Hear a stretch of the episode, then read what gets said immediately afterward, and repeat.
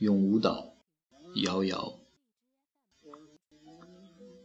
我们曾坐在巴比伦的河边，一追想起西安就哭了。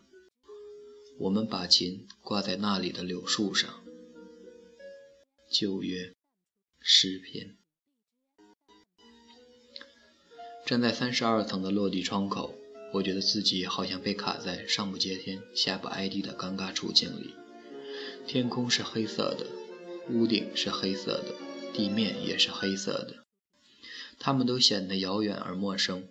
一团一团的灯光，仿佛妖怪的眼睛，炯炯的要吞没一个赤裸裸的我。终于可以不用穿高跟鞋，不穿内衣，也不用再去上班。有时候放弃的英勇，就是一个充满快感的瞬间。其后漫长而无聊的日子，是不是会后悔？谁还会管呢？我就这么顶着刚洗完的湿漉漉的头发，光着身子蹲在地板上，胡乱收拾好箱子，用手机订好了四个小时后飞清迈的机票。我给蘑菇发了一条短信：十个小时之后，清迈机场接我。而后关机，穿衣服，出门。作为一个金牛座姑娘，蘑菇做过许多不符合自己身份的事情，比如放弃保研名额。一定要证明自己的实力，考上研究生遭遇情伤，撕掉录取通知书，提起包就去泰国支教。不出半年，那个对我说我没有停止在最好的时候就离开他的文艺男空降清迈，两个人在他狭小公寓的单人床上滚了整整一周，谁也没哭，谁也没笑，就那么和好了。文艺男飞回去读他的研究生，一晃就是两年。我们做了四年的大学同学，做了六年的朋友。大一的某个晚上，我去宿舍楼偏僻角落的楼梯间抽烟，碰到蘑菇在那里盘腿坐着弹吉他，又黑又直的长发遮住半张脸。后来我们经常一起在那个楼梯间吃烤串、喝啤酒、骂人，也一起在深夜骑行，二环绕上一圈。我最喜欢夜晚的长安街，他最喜欢鼓楼的清晨。一起旅行，一起去国图写论文，写论文，一起复习考研，一起在学校里散步，一起抱头痛哭过。那时还有个不安分的青春，可以为自己虚构一个梦想。回过神来，在发现两部电梯都停止运行，拖着箱子下楼时，我竟然嘿嘿笑起来。下了一半到十六层，发现满地积水，在橘色灯光的映射下。仿佛是鲜血顺着台阶一层一层横流下去，我就趟着这滩鲜血，听着膝盖因颤抖而发出的咔啦声，筋疲力尽跋涉完三十二层楼。保安在抱着茶杯笑呵呵地看着我，累坏了吧？住几层啊？十六层，一对新婚夫妇今天刚搬进去，就燃气热水就燃气热水器爆炸。刚刚来了两辆救火车，吓死了吧？哦，一场近在咫尺，我却什么也不知道的灾难。承认吧，你就是脾气差、运气更差、行动力更差的普通人。在飞机起飞的一瞬间，我对自己谆谆教诲。在蘑菇们还没有男朋友，我也没有工作的时候，我们看了一些不该看的书和电影，就总以为自己是不同的、特别的。可现实终究会告诉你。淹没进人海，每个人都不同，每一个人都一样。那时候的底气，只不过是因为在明天没有到来之前，所有的事情都可以想当然。比如，我从十岁起就认定自己会成为作家；十二岁的时候，相信自己是下一个三毛；十五岁毫不怀疑自己会去念牛津；十七岁拥有人生第一双高跟鞋，等待大学里跌宕的爱情。二十岁闭上眼睛都能看到自己成为悠闲散懒散的自由职业者，每天打打字晒晒太阳的样子。一直到二十五岁，我没有完成任何一样角色设定，灰溜溜地坐在飞机上，连爽肤水都没有拍，蒙着一脸干巴巴的困意。梦到海面上的龙卷风，巨浪朝脸上猛拍下来，吓得睁开眼睛，清醒过来，飞机落地。语言陌生，我随着兴致勃勃的人潮往外走，一眼就看见简直可以给清迈当市花的大白牛蘑菇，瞪着一双肿成馒头的眼睛冲我挥手：“你失恋了，你失业了。”从某种意义上来说，我们都是失败者，情场商场总要失去一样，而另一样压根就不曾拥有过，和这世上的大多数人一模一样。他接了我就去给高中生上汉语课，我则蜷缩在他的小床上，开着古老的台式风扇，一直睡到傍晚，在汗液的分泌和蒸发中寻找内心的平衡。我发现我竟然一点儿也不想念那份我忍了三年了、付出了三年却从来没有爱过的工作，替上司背黑锅，被同事打黑枪，惹了主管的闺蜜，以至于他亏空的活动专款要我弥补。各路愤懑郁结无处宣泄，总以为自己是穿着高跟鞋踏平职场，眼泪只掉在厕所隔间里的新时代坚强美少女。慢慢才会明白，不过都是自己的意淫。我和满大街朝九晚十、匆匆赶地铁、过天桥、穿马路的人没有任何不同。我放不下每个月的房租、化妆品与美食，就这么点，就这么简单。人的崩溃有时候就是这么一瞬间，在项目完结的汇报大会上，总爱在饭桌上炫耀自己小三尚未成功，蹬走老公九零后嫩模女友的主管，把所有人挨个夸奖一遍，唯独绝口不提独自加班一整月，加到暴瘦十斤的我。大概我的千里之堤早已被一跃注空，我猛然站起来，说了句：“这个世界上是不是所有的坏人都不知道自己是坏人？”都都不觉得自己三观不正，就在百人注目中，被目送出了我三年来循规蹈矩的北漂生活。想到这里，我就把自己乐醒了。少年的时候总愿意装成熟，等该成熟了，才发现自己从灵魂到言行都幼稚的可笑。有哪个二十五岁的都市白领嘴巴里还能蹦出“坏人”这种单薄的词汇？是的，只有我。蘑菇从楼下七幺幺买了饭回来时，我才真的意识到我没有工作了，我失去目标了，我已经在泰国了。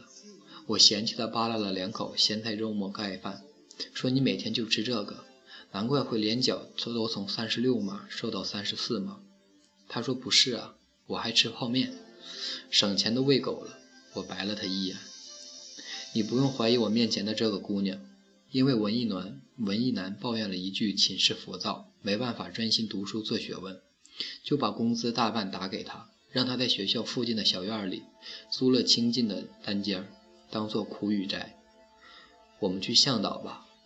我的一个学生家里是渔民，有远洋的渔船。他说他爸爸可以带我们去向导，那里没有那么多游客。我看过他拍回来的照片。好呀，什么时候出发？现在。我不知道走了多远，也不知道还有多远，只知道夜色渐浓，寂静的只有热带植物的气味在漂浮。是他学生的爸爸在开车，一路上都有浓烈的雪茄香味。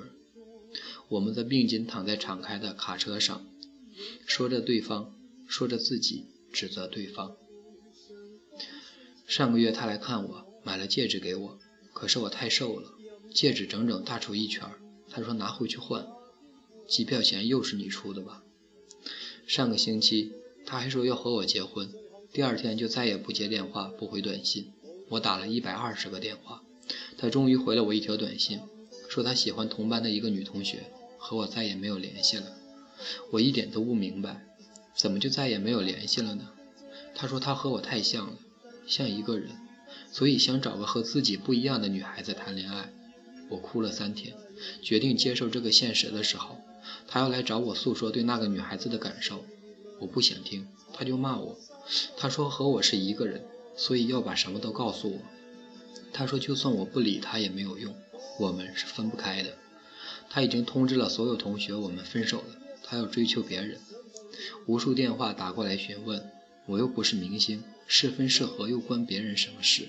突然觉得好可笑。我们我们打赌。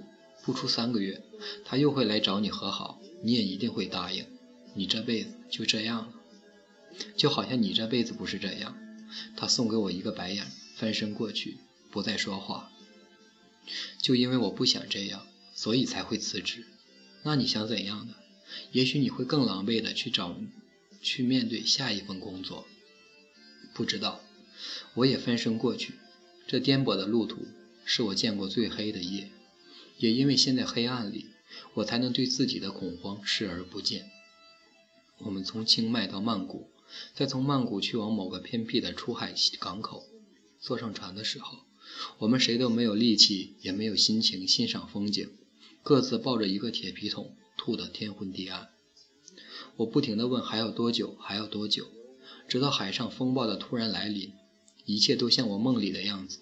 天空晦暗，狂风呼啸，渔船剧烈的颠簸。我看到蘑菇苍白的脸上有汗珠一颗颗掉下来。我在心里使劲地骂了一句：“他妈的，还有谁比我运气更差？”蘑菇用泰语和船主交谈，声音抖得断断续续。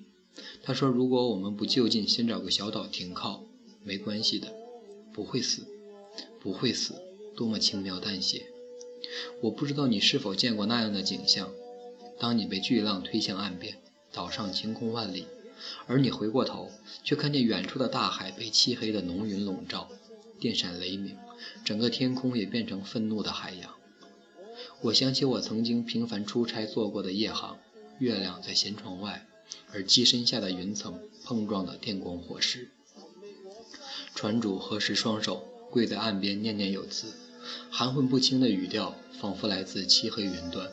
蘑菇说：“今天不应该有风浪，他们认为是神的暗示。”我提了一连串的问题，要求蘑菇翻译，得到的答案是：目前不知道经纬度，以前也从来没有停靠过这个岛，但是按照航程判断，应该离向导不算远。我不是鲁滨逊，也不是少年派，我觉得自己是世界第一倒霉蛋儿。神的暗示大概就是要告诉我。折腾来折腾去，只会折腾掉小命，所以老老实实苟延残喘下去，才是所谓修行。我们随着船主沿着林中小路往小岛的腹地走去，有农田，有稻草人，有简陋的农舍，还有正在做饭的人家。孩子们抱着菠萝在啃。我说蘑菇，我们把自己卖到这里做媳妇儿吧，这么白一定卖好价钱。蘑菇说。不会种地，不会织布，一天到晚做梦，不倒贴钱就好了。后来我们再说起那一天，都惊讶于自己忘了害怕这回事。所以你看，我们就是这么懦弱，失去了事业和爱情，竟然就失去了必须要回到那里那个社会中去的理由，还以某种英雄主义不断自我催眠。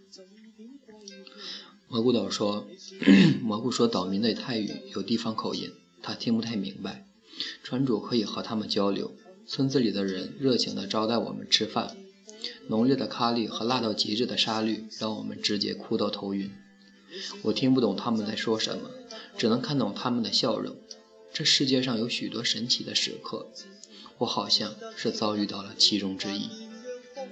吃了饭，我们围起来唱歌跳舞，生起火来烤鱼，好像远方来的就是贵客。又一个夜晚降临。风风从遥远的海面掠过高高的树顶，潮湿又腥甜。我和向来拘谨的好姑娘蘑菇，也和他们一起围着火堆，手舞足蹈。一直到深夜，他们唱起安静舒缓的歌谣，像摇篮曲，像赞美诗，又像农耕时代的传说，和海浪一唱一和。他们的日子每天都这样度过吗？大概是我们看的太多。知道的太多，所以心才会虚所无度，才会无论得到什么也不满足，才会有那么多的伤心与难过。就算这一刻多么致命美好，我想我也不会愿意留下来。我也是。这一刻，我突然觉得自己曾经对爸爸妈妈说：“我才不会像你们那么没有追求，过庸碌的生活，为别人打工时，他们露出的无畏笑容，早已说明了一切。”为什么他们可以坚持一份枯燥的工作几十年，面对一个可能有很多缺点也没了激情的爱人几十年，把心从身体里掏出来拴在一个孩子身上一辈子？为什么我不可以？这些与理想无关的日常，突然显露了全部的英雄主义。第二天，我们出发，没有去向导，而是回了曼谷。蘑菇请我吃了一顿泰泰菜大餐，去曼谷的 KTV 里唱了一堆粤语老歌，在夜市里买了许多冰箱贴。这熟悉的物质味道，胜过海上质朴的传奇。我们都懂。烂醉在街头的时候，我接到电话，是去年辞职的朋友。听说你终于掀桌走人，来我这里吧，工资只高不低，后天能面试否？我看了蘑菇一眼，说好。我现在去机场。蘑菇哈哈大笑起来，你这辈子就这样了，别说自己有梦想好吗？回去之后，听说那对新婚夫妇没有生命危险，电梯又恢复了运行。我想，我很想找个旅行网站，写下短短两天泰国之旅，如果算旅的话。可是想了想，不过是两个心情不好的姑娘一起遭遇了倒霉事儿而已，不好玩也不传奇。我知道的，我还是会被同事坑骗，还是会遇到带着亲妈出差蹭吃蹭喝，结婚都要跟公司申请外采摄像随同的奇葩上司，还是会看到实习生被欺负挺身而出，但是。又不会死。在我又要穿着内衣和高跟鞋上班的那天，蘑菇给我打电话说，他果然要和我和好，说我们是同一个灵魂。你先别吐。我学生的爸爸后来又开船去找过那个岛两次，都没有找到。那个暴风雨里的永无岛，是我们曾到过的，属于这颗蓝色星球的微小角落，而生活永无逃离的可能。如果你愿意，可以去找一找。那一片面朝日落的海水。